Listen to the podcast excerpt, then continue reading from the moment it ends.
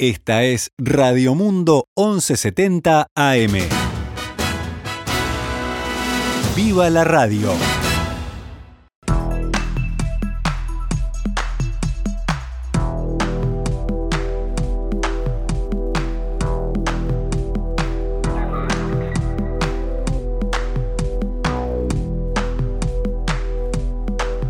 12 horas 8 minutos, damos comienzo a una nueva edición de Noticias al Mediodía en el aire de Radio Mundo en este martes, martes que es 21 de septiembre del año 2021.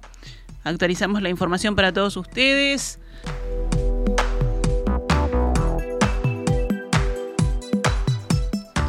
El candidato a la presidencia del Frente Amplio, Fernando Pereira, aseguró que es necesario renovar las ideas de la izquierda, porque si no el futuro del partido se va a complejizar. Esta mañana, en diálogo con En Perspectiva, el dirigente sindical y actual candidato a la presidencia del Frente Amplio expresó que no tiene sentido tener los comités repletos de jóvenes si no hay renovación de ideas. La izquierda del futuro tiene que prepararse para un cambio de época, indicó. Porque si alguien puede decir yo pienso exactamente lo mismo que pensaba hace 30 años, es que no evolucionó nada. Es que la vida no le pasó. Y al mismo tiempo, yo te digo, nosotros tenemos una generación de jóvenes que en muchos aspectos levanta banderas mucho más positivas que las que levantaba mi generación. Yo militaba y me sentía un revolucionario cuando tenía 20 años, pero no levantaba la bandera de la diversidad, más bien era homofóbico. Y eso lo tuve que ir modificando con el tiempo. ¿Y quién nos cambiaron? Nuestros hijos nuestras generaciones futuras. Yo no levantaba la bandera de igualdad de género en la participación política ni sindical. Más bien creía que el orden establecido era bastante adecuado. Respecto a su candidatura, Pereira expresó que una de las condiciones que estableció es que haya consenso y que no fue Mujica el que propuso su nombre, sino que el planteo fue de varios sectores. La dirección del frente tiene que tener consenso si queremos posicionar al partido como un partido que va a construir la política del futuro, señaló pero sin duda todas las propuestas que yo pueda hacer de hombres y mujeres van a ser hombres y mujeres jóvenes. No es un problema de descartar el conocimiento de los otros, que los conozco, los admiro, los quiero y los respeto. Mm. Es sencillamente empezar a dar señales de que el Frente Amplio no es una organización que se quedó en el tiempo, que es una organización que tiene decenas de mujeres y de hombres jóvenes en condiciones de dirigir la fuerza política. Y el tema es darles la oportunidad. Si voy a estar a la altura de dárselas o no, se verá en la cancha. En la misma línea, además del foco en los jóvenes, Pereira dijo que es importante evaluar qué cosas hicieron que los votantes del Frente Amplio se retiren de sus filas y que hay que pensar en un proyecto a largo plazo, no solo de cara a las elecciones del 2024. Me parece que el presidente que llega ahora a dirigir el Frente Amplio tiene que ser el presidente de todos los Frente Amplistas. Independientemente en qué sector estén, luego de la elección nos proponemos ser el presidente de todos los Frente Amplistas. Y si no soy electo, me propongo ponerme las filas en el lugar que me toque para militar. Mm. Porque construir la esperanza significa, entre otras cosas, construir ideas que enamoren a otros. Mm. Y si hemos perdido un grupo de uruguayas y uruguayas que en esta elección no nos han votado, es por algo. Y analizarlos por algo significa no solo llamar cientistas sociales para analizarlos, sino en la política concreta, en la del territorio, hacer los cambios que se requieran para volver a traer a hombres y mujeres que hoy están en los partidos tradicionales o en cabildo abierto, para que vuelvan a las filas del progresismo de donde no, no deben salir, donde no debieron salir. Pese a que su objetivo es volver a enamorar a los ex votantes del Frente Amplio, según dijo, y pensar en planes a futuro, el precandidato aseguró que las instancias electorales van a ser muy importantes porque no es posible que el FA haya perdido una elección con los resultados económicos y sociales que había tenido el gobierno. Usted tiene acá en la tertulia a Daniel Superviel, que fue uno de los que construyó el relato del cambio en el libro este por la positiva, que hay que leerlo porque conocer a los otros también es parte de la tarea que uno tiene que tener. Ese relato fue impregnando la sociedad. La idea de generar un cambio en el Uruguay que era importante, porque con los resultados económicos y sociales que tenía el Frente Amplio no era posible que perdiera una elección. Era posible si se construía un relato que era necesario un cambio. Bueno, ahora hay que construir una política que invite a repensar si ese cambio fue positivo o no para el Uruguay. Como desde nuestro punto de vista no lo está haciendo, el relato es parte de la trayectoria diaria, de lo que pasa a diario con los uruguayos.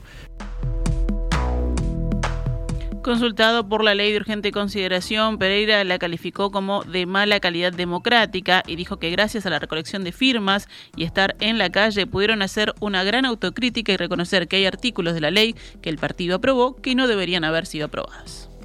Hacer una autocrítica y decir estos artículos que voté no los debía haber votado o por lo menos eh, he, escuchado fundamentaciones de los legisladores diciendo, bueno, era mejor votar estos artículos que los que estaban. Y bueno, muchas veces ese es el arte de la política, tratar de que salga algo menos malo. Pero luego, si se va a ir un referéndum, ¿cuál es el problema de revisar artículos que se votaron? La gente no toma decisiones que luego las corrige. Somos tan perfectos que podemos tomar una decisión y mantenerla todo el tiempo del mundo con tal de que no nos digan que somos contradictorios? ¿O es mejor revisarnos cada tanto tiempo para modificar los errores y que la gente nos entienda?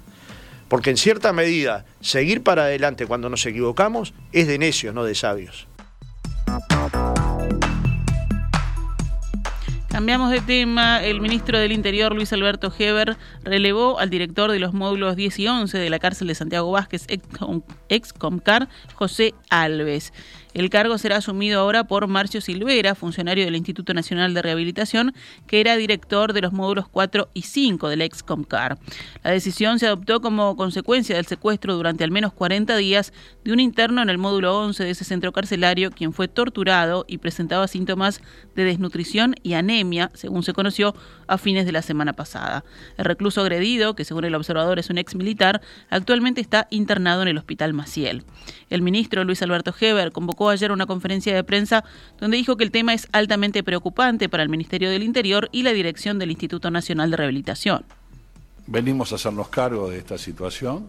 Es una situación que duele que esté sucediendo en estos momentos y no importa si esto sucedió anteriormente, lo importante es que nos sucedió ahora y esta situación nos da vergüenza de que en el país y en nuestro país pueda suceder un caso como el que sufrió el señor Perdomo, producto de una extorsión y secuestro por parte de otros presos. El móvil del secuestro y tortura del recluso, según las autoridades, fue extorsivo luego de que se corrió el rumor de que su familia tenía dinero y llegó a concretar el pago de dos mil pesos. No puedo asegurar que no esté pasando en otros lugares. Espero que no, dijo Heber citado por la diaria. El ministro del Interior también informó que se decidió cambiar el sistema de vigilancia en la cárcel que, según explicó, hasta hoy se realizaba dos veces por semana y no controlaba el estado de salud de los presos. Dijo Heber que ya se han tomado medidas al respecto. Hemos tomado la medida conjuntamente con el Instituto Nacional de Rehabilitación y el director del CONCAR de que las próximas medidas se van a tomar en una vez por semana, se va a, revisar a cada uno de los presos con un médico de ACE, de modo tal de verificar el estado de salud para que no nos vuelva a pasar este horror, este espanto que lamentablemente eh, el personal policial de, CONCAR pudo descubrir este, y que pudo denunciar tanto a la Fiscalía. La fiscal Patricia Rodríguez será la encargada de investigar cómo ocurrieron los hechos del preso secuestrado y torturado y dilucidar responsabilidades. Rodríguez dijo el observador que recién recibió el caso ayer lunes. El mismo medio consignó que en primera instancia la policía no explicitó la gravedad de la situación y el fiscal que recibió el caso solo fue informado de que se trataba de un caso de desnutrición. El fiscal, por su parte, Sergio Palomeque, declinó hacer declaraciones. El Ministerio del Interior confirmó que el jueves un oficial dio cuenta a Fiscalía por desnutrición y maltrato. Se agregó que luego se fue ampliando la información a medida que avanzó la investigación. En las últimas dos semanas, el Ministerio del Interior había cambiado a directores de cuatro unidades penitenciarias en busca de un reperfilamiento, según dijo el ministro. El Frente Amplio pidió reunir en forma urgente a la Comisión Especial de Seguimiento Carcelario y recibir al comisionado parlamentario Juan Miguel Petit. El senador Charles Carrera, citado por el observador, dijo que este caso es de una gravedad extrema y demuestra el descontrol que hay en esa cárcel, la de Santiago Vázquez. Carrera añadió sobre el recluso, víctima de tortura, que estuvo secuestrado dentro de la prisión y nadie sabía nada de él. Hasta el viernes el único que había denunciado algo fue el comisionado parlamentario, dijo el legislador. A eso se le agrega, según Carrera, el descontrol en el número de fugas en distintos centros. Por eso, estos hechos serán sumados a la interpelación al ministro Heber fijada para el 28 de septiembre.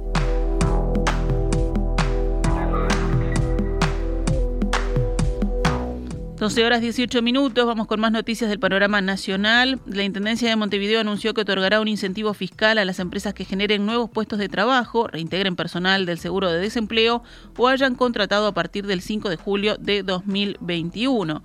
Se trata de un beneficio incluido en el Plan de Apoyo Básico a la Ciudadanía, el Plan ABC, creado por la Intendenta Carolina Cose, que busca aliviar la problemática crítica de empleo en la capital. El incentivo se extenderá durante un año a partir del 5 de julio de 2021 y consistirá en un crédito a favor calculado sobre los salarios nominales de los empleados que generan el beneficio. Los montos serán para los primeros seis meses a contar desde el ingreso a la empresa o desde el reintegro del seguro de desempleo y se aplicará un porcentaje del 3%. En tanto, para los meses subsiguientes, hasta la culminación del año de vigencia de este beneficio, se aplicará un porcentaje del 5%, indicó la Intendencia. El monto generado se acreditará trimestralmente a elección de la empresa en las cuentas correspondientes a contribución inmobiliaria, tasa general, adicional mercantil, tasa bromatológica o tarifa de saneamiento. Vamos con noticias de la emergencia sanitaria. Ayer en Uruguay no murió ninguna persona con COVID-19 y continuó bajando la cifra de casos activos, que ahora son 1.560, 14 de ellos en CTI. El monitor oficial diario reportó anoche que fueron detectados 130 contagios nuevos en 6.990 análisis, lo que refleja una tasa de positividad del 1,86%. El índice de Harvard retrocedió a 3,90 casos nuevos diarios cada 100.000 habitantes en los últimos siete días. Los departamentos de más alto registro también bajaron sus respectivos índices de contagio. Canelones a 6,01 y Montevideo a 5,60. Actualmente hay cuatro departamentos con nivel de riesgo cero. Estos son Flores, Florida, Tacuarembó y Artigas. La vacuna contra COVID-19 con al menos una dosis ya la tiene el 76, casi 77% de la población, con al menos dos dosis el 72% y con dos dosis más 15 días el 71%. La tercera dosis o refuerzo cubre el 21% de toda la población del Uruguay. El Ministerio de Salud Pública publicó ayer varias recomendaciones para evitar posibles contagios de COVID-19 en la Marcha de la Diversidad del próximo viernes 24 de septiembre.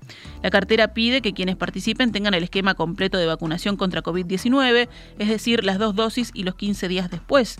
Asimismo, se pide evitar la concurrencia de personas inmunodeprimidas, extremar los cuidados y seguir las medidas no farmacológicas ya conocidas, como son el uso del tapabocas y el distanciamiento físico sostenido. Otra recomendación recomendación del Ministerio es evitar aglomeraciones y no compartir mate, bebidas y comida. Un brote de casos de coronavirus se produjo en el Hospital Vilar de Bo. Pablo Silva, vocero de la Comisión Interna del Centro de Salud, dijo a Montevideo Portal que hasta el momento hay 31 casos positivos de coronavirus de funcionarios y dos de pacientes. El hospital está sin ingresos a sala, sin ingresos en emergencia, solamente con consultas, informó. Silva señaló que se ha hecho hisopados a todos los pacientes y funcionarios. Si hablamos de la pandemia en el mundo, el laboratorio estadounidense alemán Pfizer BioNTech anunció este lunes resultados prometedores de su vacuna contra COVID-19 en niños de 5 a 11 años y espera obtener pronto la luz verde de las autoridades reguladoras sanitarias. Las vacunas administradas a este colectivo contienen una dosis menor, pero generan una reacción comparable a la observada en los pacientes de entre 16 y 25 años, según indicaron desde el gigante estadounidense Pfizer y su socio alemán en un comunicado conjunto con los resultados de sus ensayos clínicos.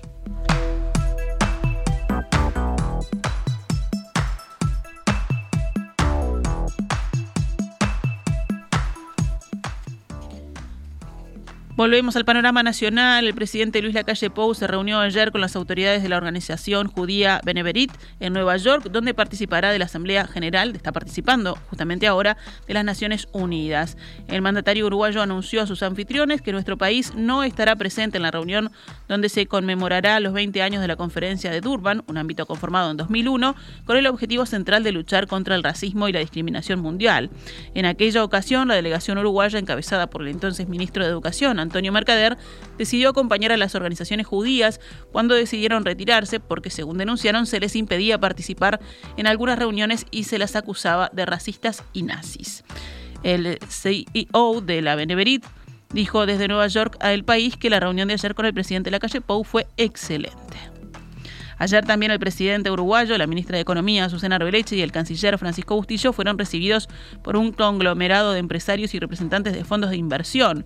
Luego, la calle Pou se reunió con el enviado especial de Estados Unidos para el cambio climático, John Kerry, y hoy tendrá un encuentro bilateral con el presidente de Colombia, Iván Duque.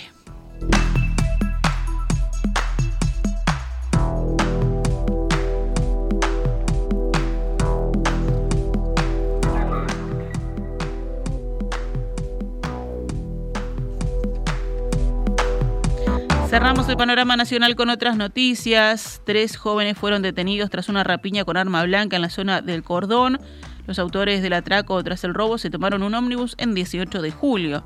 El Centro de Comando Unificado rápidamente tomó cartas en el asunto y a través de las cámaras de videovigilancia ubicó a los presuntos rapiñeros en la zona. Los jóvenes habían tomado un ómnibus recorrido 103 por 18 de julio a la altura de Emilio Frugoni hacia Boulevard.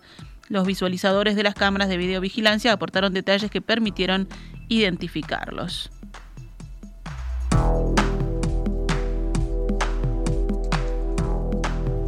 Un hombre de 49 años y poseedor de antecedentes penales emboscó y raptó a su expareja, una mujer de 26 años.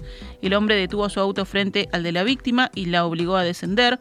Posteriormente hizo que la mujer entrara a la fuerza en la casa de él, donde la violó. Tras la agresión sexual, la mujer huyó corriendo, algo que el criminal intentó impedir disparándole por la espalda. Afortunadamente el arma falló y la bala no salió. Cuando la policía arribó al lugar, el atacante ya se había marchado, pero fue atrapado hacia las 23 horas por efectivos del grupo de respuesta táctica. La víctima fue asistida en el hospital local, donde se le constataron diversas lesiones por golpes y estado de shock. Tras brindarle primeros auxilios y contención, se le dio de alta.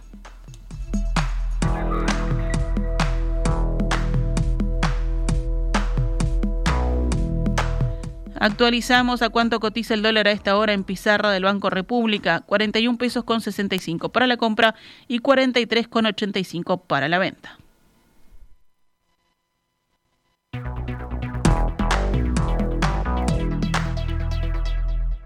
Esta es Radio Mundo 1170 AM. ¡Viva la radio!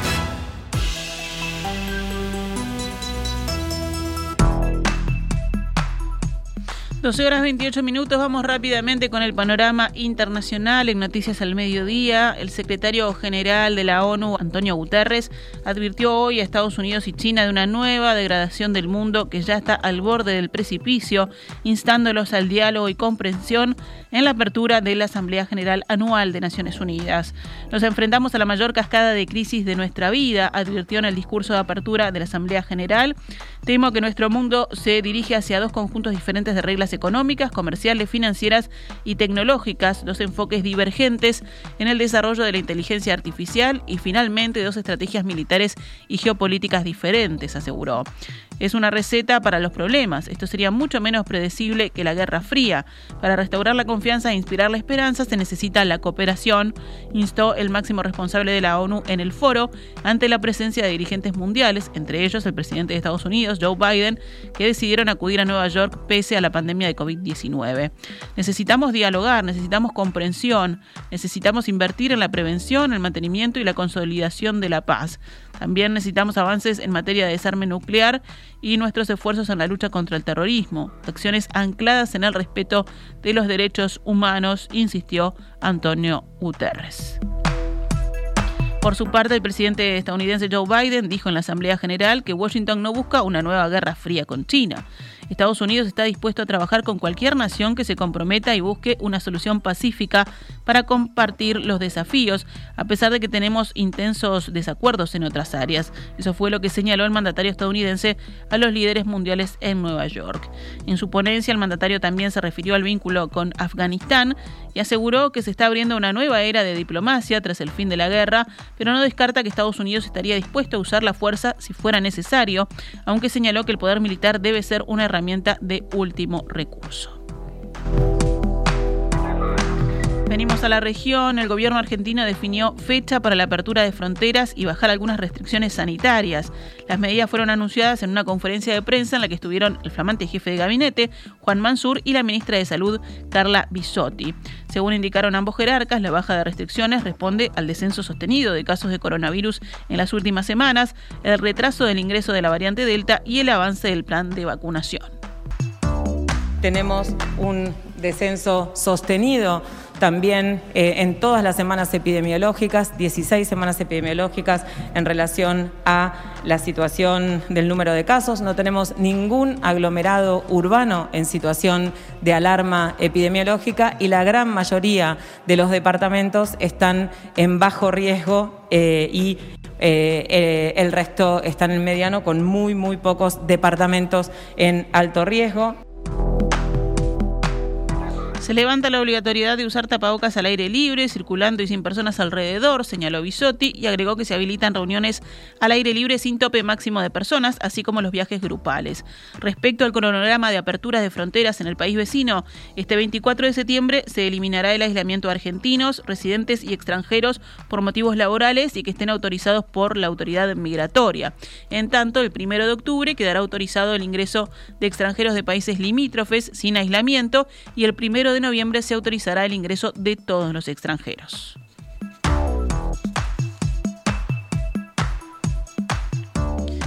Cerramos con el panorama deportivo. Wanderers ganó ayer el partido que completó la segunda fecha del torneo clausura y alcanzó a Liverpool en el liderazgo de la tabla. Deportivo Maldonado cayó ante Wanderers 3 a 1. Ahora Wanderers y Liverpool marchan primeros en el clausura con 6 puntos en dos partidos.